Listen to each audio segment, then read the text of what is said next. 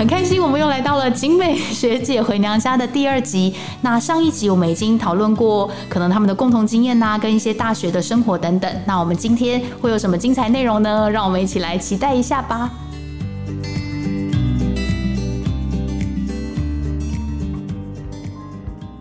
好，那我想要再帮我们的听众，因为据说我们的听众可能有一些是未来想要念景美的国中生，或者是呃关心我们学校的一些家长。或者是甚至有在校生，只是我们还没有发现。OK，那我想要问问两位，就是你们在高中的那个时候，就是像刚刚讲的，可能高三，我们那个时候高三才开始做备审，比较有意识的去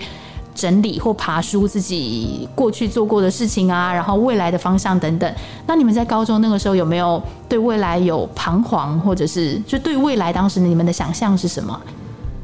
嗯，想象好像。还好，但是就是你在，就是我啦，不是你，就是我。我在自己自己在选完科系之后，其实也会去思考说，哎，那就是读完这个之后，未来到底要做什么？就是那时候对未来其实是一个比较空白的，也不敢说现在就比较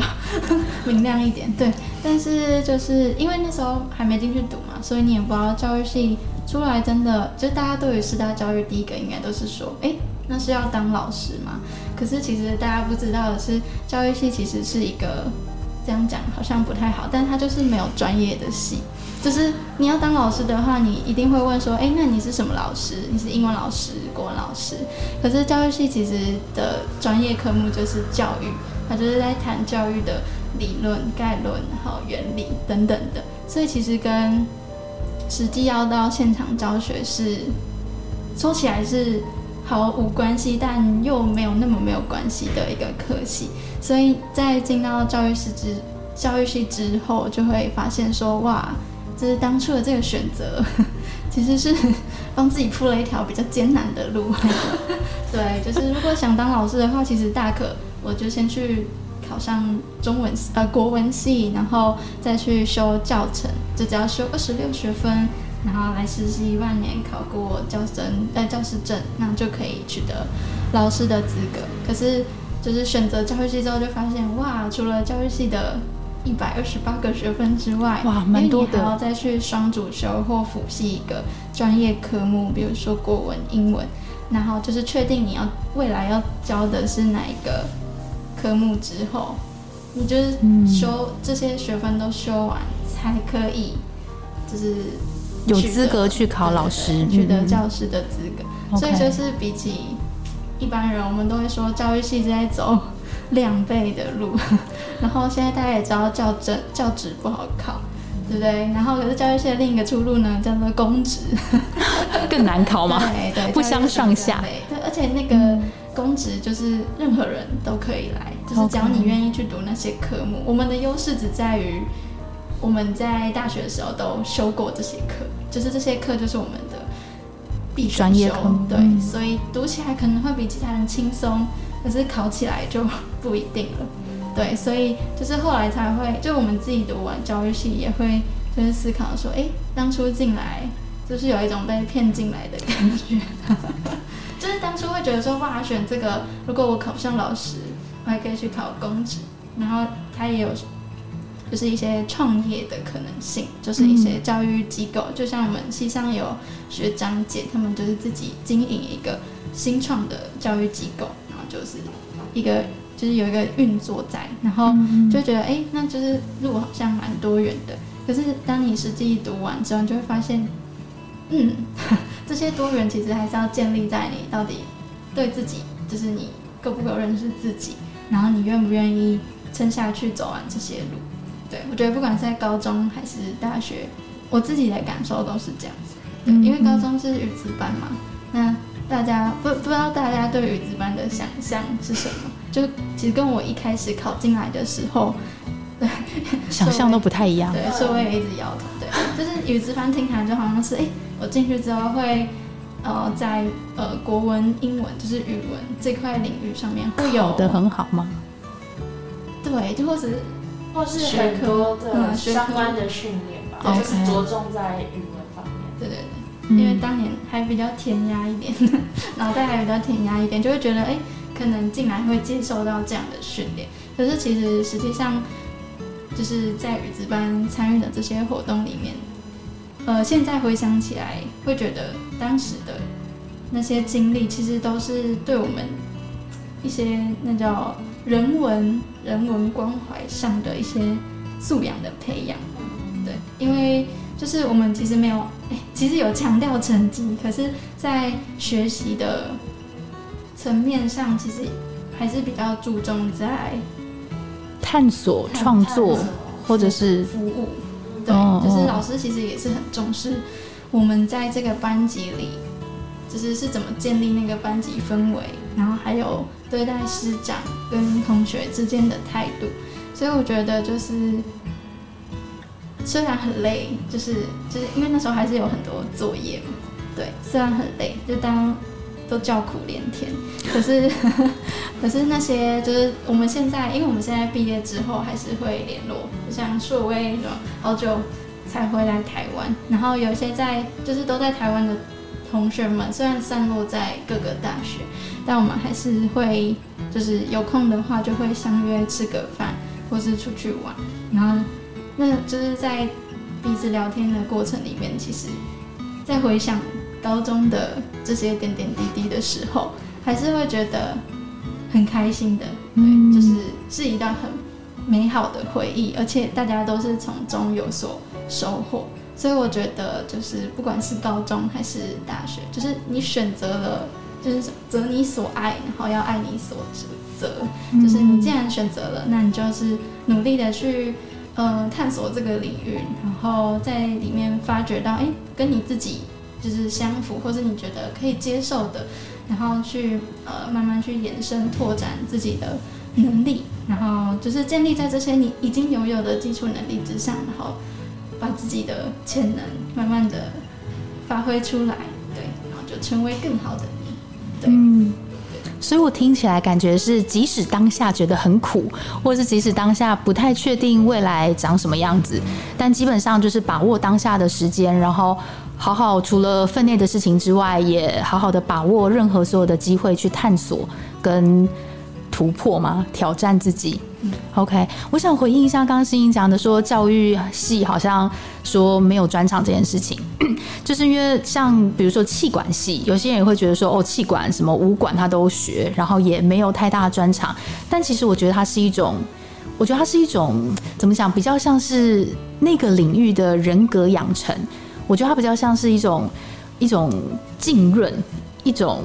慢慢让你在里面，然后对于某一些东，他每一个东西他其实都知道，然后他都有一些探讨、一些讨论，然后所以当你在这个教育界，或是你在比如说企业里面，会更有，我觉得更有 sense，对，所以我觉得没有浪费的路，但的确可能就是变成是你要花更多的时间，因为你可能要双修或辅系，比教程的二十六学分就时间就多了，对，但那中间的。磨练，我觉得都是值得的。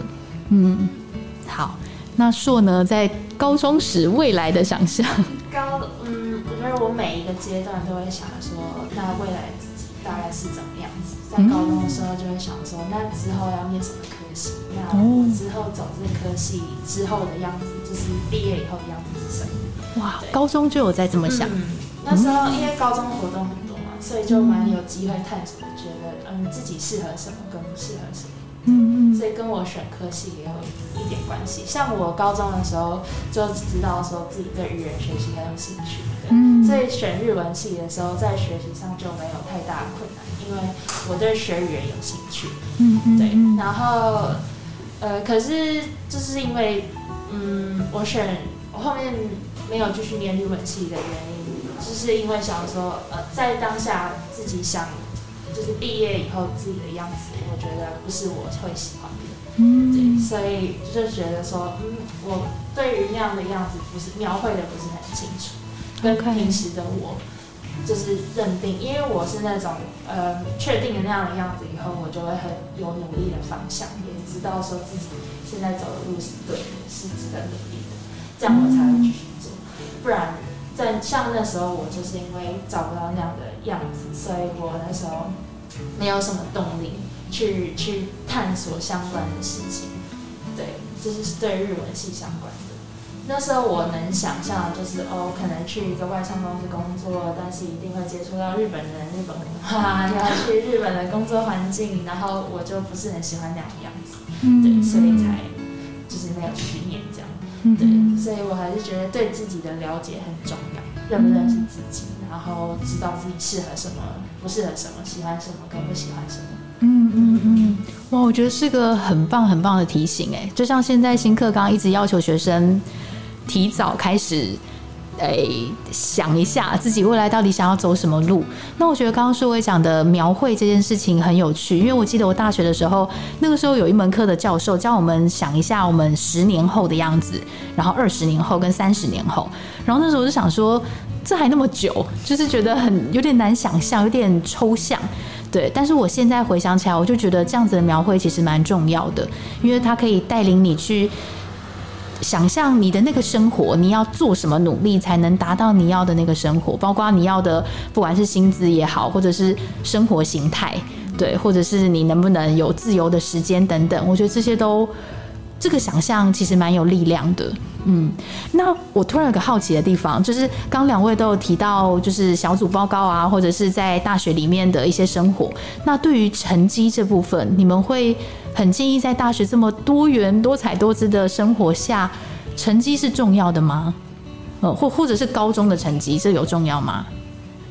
嗯，就我来说，呃，因为我在台湾念一年的大学嘛，那我那时候是念日文系，可是我那时候就知道，嗯。我不能只走日文，一定要有双主修或者是其他第二专长，对，所以我那时候就把呃就把 GPA 拉得非常高。嗯，可以讲一下 GPA 是什么？GPA 就是呃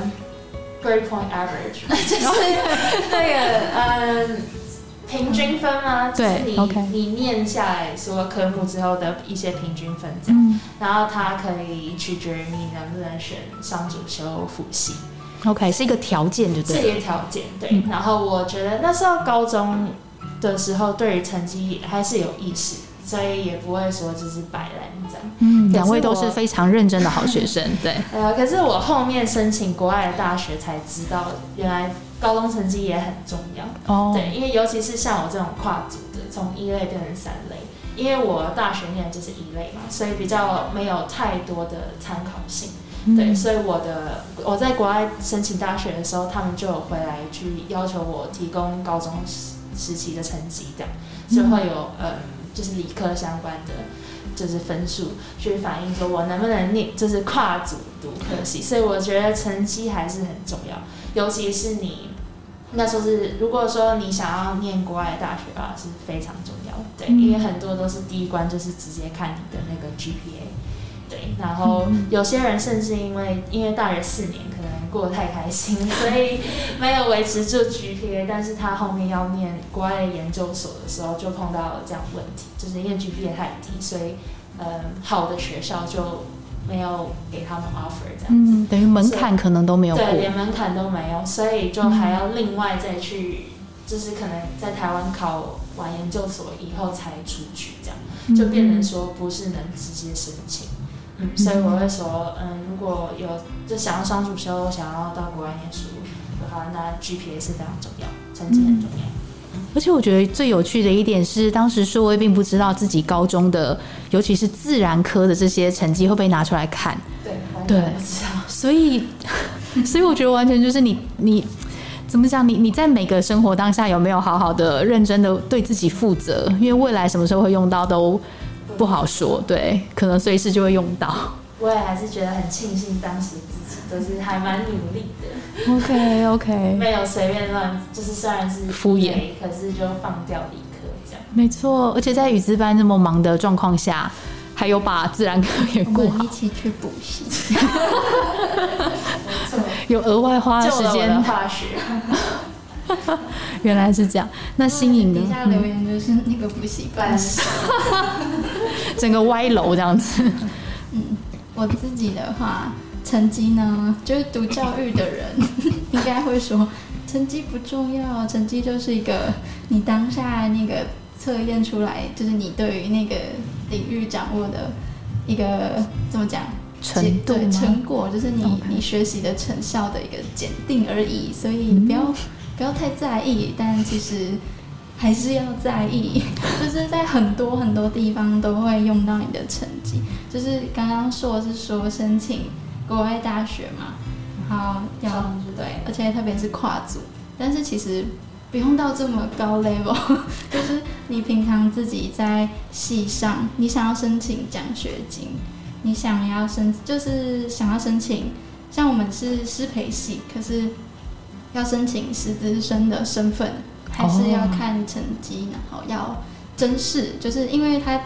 一个系可以当师培生的名额其实是有限的，就是是那个分配的，就是以教育系来说也是，对对对，教育系哦。是师培系，可是你只是他的课程都是跟师培相关，但是你如果想要当老师，你就哦是这样必子须先取得师资生的资格。，OK，那师资生的资格有两个管道，一个就是跟高中有关的，嗯。就是他会看你有没有参加一些全国赛，然后有一些哇，成绩对前三名的表现。那如果你有，然后刚好他们就是其他也没有人跟你竞争，那你就可以获获取那个资格，你就可以比别人提早一年开始修适配相关的课程。嗯。那第二种就是刚刚讲的要用成绩，那那个成绩看的就是大一的 GPA，、就是你一定要在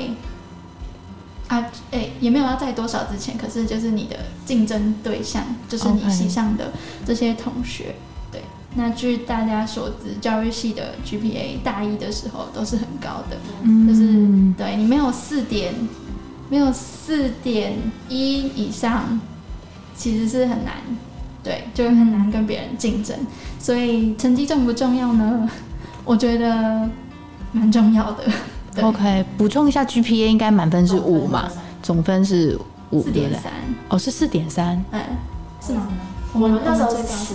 哦，我们是四点哦三，是应该是九十五分以上吧？就是哇哦，哦，所以四点一是真的很高哎，对啊，就是我们系上的平均，你四点一搞不好还排到二三十名，哦，真的假的？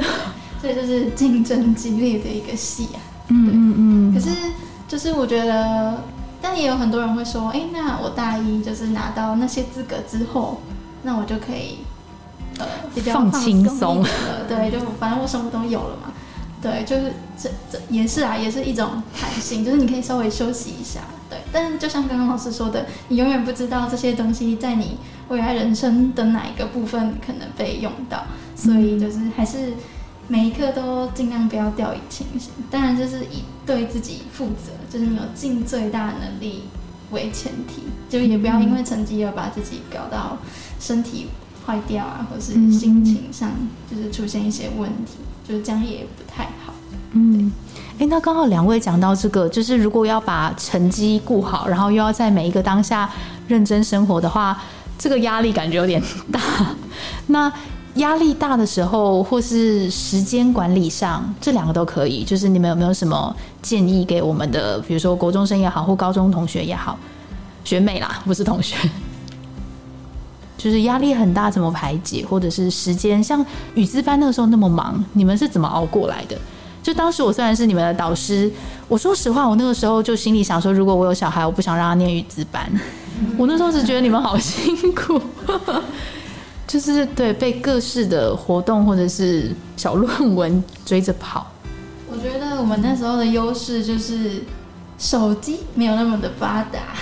哦，对，就是可能手游还没那么发达。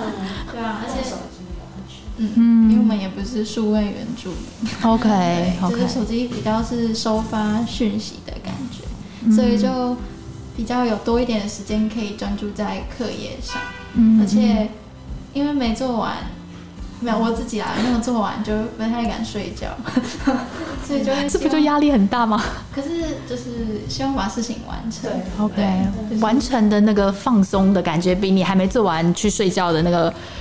就是你来到学校，你还是要很一整天很忐忑，就是哎、我那个事情还没做完啊。可是你在学校又是另一个，就新的一天，你也会有新的事情要处理，所以我觉得今日事今日毕就是蛮重要的。可是很难啊，真的很难。对嗯，我自己是觉得，就是怎么样运用时间，时间管理上是很重要。像高中时候，就是说，就像听你说，我们那时候不会一直去用手机，这是一个很好的事情。可是，就是不管哪一个时期，就是把事情的优先顺序排出来，轻重缓急排出来，然后先把很重要，然后也很紧急的事情完成，然后再去想说之后要休息放松什么，我觉得还蛮重要的。嗯嗯嗯嗯，OK，非常具体。我会自己列一个时间表嘛，就是比如说我放学之后的时间，那就扣掉吃饭跟洗澡之类的，然后就是会安排一下说我在某一个区段我要完成某件事情。对，然后如果那个区段我没有办法完成，我就会先放下，然后先去把后面的做完，然后再预留一个弹性时间，让自己去把前面的一些。还没完成的事情做一个手术，对，就是你有一个规划的话，像下那个高一的小朋友会上校本课程，嗯，就是你有一个呃，就是对自己时间上的掌控，然后有一个目标，就像刚刚说的说，有目标去执行的话，你的就是脑海里的那些图像是会比较清晰的，然后你也知道自己在做什么事情，会比较踏实，那也可能可以提升你在时间管理上的。运用就是会比较彻底一点，就不会你就说我今天要做好多事情，可是你不知道自己到底什么时候先做哪一个？对对对，嗯嗯嗯，OK，对，而且我觉得这样子规划的好处是。在做那件事情当下，你不会心里一直觉得怎么办？还有 A 没做，怎么办？还有 D 没做。但你知道说现在这个事情，你就是这个时间做，对。然后我觉得刚刚很棒的是，新颖还有提到那个弹性，因为我记得之前就是我们的另一位同学聪陈聪聪有分享过，就是我记得当时大家在写应该是国文组相关的作业，好像有举例到，就是如果比如说写作文，然后一直卡关。有些人会觉得我当下就好想把它写完，但是其实你当下一直写的话，反而会效率超级差。你可能三十分钟写不到一句话。那个时候聪有讲过，他会先出去走走，然后回来之后就突然灵光乍现，然后一下就写完了。对，所以我觉得那个弹性，给自己留一个弹性时间，然后先告一段落，然后出去走走，或是换个事情做，再回来，我觉得会是更好的做法。可是千万这样的做法就是不能是拖到最最后一刻，绝对没有这种时间。OK，真的是 good point。OK，所以轻重缓急的安排，这就是除了一天的规划，你也要有就是长远的，一个礼拜、一周，就是因为我们就是大学生的话，你会在。开学第一周就拿到你们的那个叫什么 syllabus 吗？对，课纲，所以你会知道，哎，大家就是教授每周的安排，然后作业他也会提前告诉你，其中要教什么，期末要教什么，所以就会变成你自己要去记住，然后你要去规划你什么时候要做那个作业。那我记得之前硕跟我分享过，就是他们交作业的话，就是你死线你没交，你就是就是没有那个分数，OK，就直接零分这样子。对，可是我们的话就是老师们都很佛心，所以可能就会说啊，你没交，那这次给你打个几折，就是你补交的话给你打个几折。所以就大家应该常常听到说，大学生都在赶死线，就是赶在那之前把东西交出去。对，就是其实长久下来是一个恶性的循环，就是你经经常会积累了很多作业，可能在同一天要交十个，那就 那就完蛋了。天哪！所以就是规划真的，时间规划真的很重要。嗯嗯嗯，这是台湾的大学，因为我在台湾念一年嘛，然后跟我在那边三年，真的很大的不同，就是那边老师完全不会管。盯你的作业，不会去盯你的成绩，就是完全你能不能交出来，你能不能把这个学位念出来是你自己的事情。因为他们都觉得，就是你就是已经是大人，我们就说是 young adults，所以他们不会过度的去干涉你，然后也认为你有这样的时间管理跟自律的能力，去把这些学位念出来。对，所以可是我在呃台湾念大学那一年。是真的，老师是在拜托我们把作业交出来，然后说你这样不交的话，他没办法给你成绩。啊他很想要给你成绩，可是如果没有东西，他没办法打分数。真的还是用拜托你，并且就是可以在延，就是延期的方式去让你交作业。就在国外，真的完全不是这样，就是也有很多人因为这样，就是被当很多课，然后最后根本念不出来，就只能退学。嗯，对，所以就是还蛮不一样的。嗯嗯嗯，OK，给了身为老师的我很好的提醒。好，那最后几个问题，我想要问问看，就是如果现在的你，现在两位是二十。二岁，二十三，二二二三，哇，是个花样年华的时候，就是想问问看你们，如果你可以对当时高中的自己喊话，你有没有什么想要鼓励他，或是让他安心的？有没有什么样子的这种 pep talk，一点小小的精神喊话？嗯，我的话会对高中时期的精神喊话，嗯，就是你想要对他说什么话，不一定要精神喊话啦。对他说什么，我会想对他说。嗯你很知道你自己的优势在哪里，那这是你的优点，然后可以再有自信一点，然后可以就是你现在走的方向没有错，嗯，也没有对错啦，就是你一直有努力，一直很认真，所以就继续保持，之后一切都会就是没有没有用的经历，所以你现在的认真跟努力都后面都会有结果。嗯，很棒哎，我很喜欢。之前有一位校长，哎，一位韩国的校长，其实就是我们庆熙哎姐妹校庆熙女中一位退休的校长。对他那个时候有跟我讲过，人生没有标准答案。对，所以他其实就跟我说要放轻松，对，然后就是享受当下。真的吗？好，那新颖呢？我的话应该会跟高中的自己说。就是未来就是一趟未知的旅程，就即便到现在，我自己还是这样觉得。就是你会越来越明确，就是有一个清晰的样子，但是在那个过程之中，还是需要不断的探索跟去累积经验。所以就是，嗯。不要太害怕每个选择，因为选就是你在选择之后才会知道你会获得的是什么，你才会看到另一个新的风景，对，然后然后适时的被看见也是一件很重要的事情，对，就是不要太谦虚的意思是这样吗？还是说有的时候自己有做什么事情，其实也很值得让人家知道？就是我们那个东方文化，就是老师刚刚说比较。谦虚内敛一点，就是稍微待过国外，应该就知道，就是有时候你在某些事情上，你可以展现自己，然后呃让对方知道你的能力所在，其实也是一件很重要的事情，因为那可能就是你的亮点，然后是会让别人愿意呃怎么讲，跟呃可能给你机会，或者是知道什么时候你适合这里，把你拉过来这样子。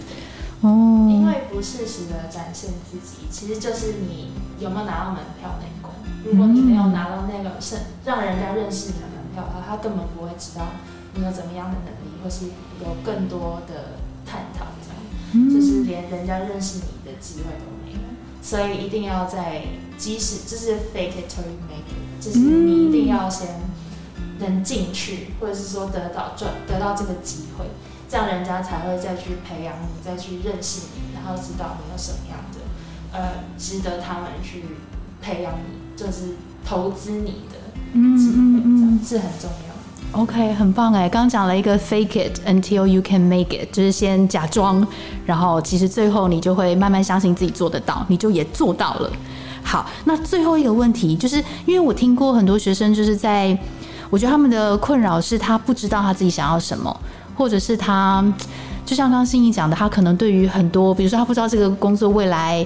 是不是有发展潜力啊等等。你们有没有对于这样子有困扰的同学们有没有什么建议？建议，或者是什么鼓励也可以。我觉得现在现在，嗯，资讯很发达是一件好事情。就是你可以用不同的管道去了解，说那个职业或是那个产业有怎么样的潜力跟发展性。对，所以我觉得就是多收集资讯，你有更多的资讯，你就能知道可以做出怎么样的选择。因为当你有这样的资讯，你就知道哦，原来可以这样做，原来可以走这样的道路。可是如果你不知道的话，那你可能会局限在你原本对这个职业或是这个产业的认识。而没有说最新的资讯，去让你更多的选择。对，然后我觉得去听人家的经验分享也是很重要的，就是因为那些人是实际走过那些路，然后他们可能已经比你走了很多弯路，或是他们是经过很长久的时间才得到这样的宝贵的经验。那如果你能借由就是光听他们讲，而不用实际自己去走那些弯路的话，我觉得是很省时，也是很。就是省钱的一个就是方法吧，所以多去听人家的经验，那他们也会知道说，只有他们在那个产业或是在那个位置上所知道他们特别的一些经历跟资讯，对，所以如果能得到，所以大家才说 networking 嘛，networking 就是为了人脉，就是能得到这些背后的资源，对，所以还是是有意义的，多去收集资讯，嗯哼。我觉得很重要的是，尤其有时候 networking 会得到一些可能台面上或是 Google 搜寻不到的资讯，这个是 networking 很不可取代的地方，对不对？OK。我觉得除了就是自己去搜集资料之外，其实大家也可以很善用现在大家都要做的学习历程档案。不愧是我们的实习老师。其实我觉得以前我们没有这个。这个档案的制作，就是先是每个学期都要上传一些你的成果，对对？或者是探索的这个经经历，对对历程，对对对。但是以前没有的话，我们都是挤到高三，然后才去回顾。那现在就是在每个学期里面，你都可以在各个学科，就是你其实不只是老师出给你们的作业可以去，你可以去发挥，你也可以自己去思考说，如果。我我想要未来想要走这个科系的话，就是跟这个学科领域相关的，那我会想要做什么事情，或者是我我怎么去理解这个科系？那你也可以跟老师讨论说，那有没有可能做出什么样的档案？就是有没有什么可以突破或是创新的方式？就像我印象很深刻的是，就是在一场演习里面，就是贝林老师的 Canva 演习，他就对他就。跟我们说，那个有一个高中生，他就利用就是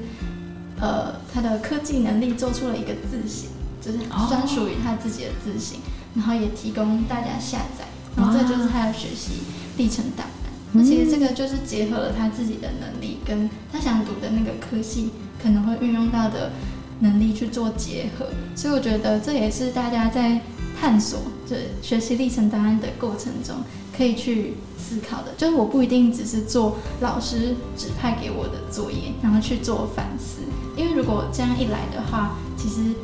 呃，大家就是同同同一个老师指派的作业，那大家写出来的内容、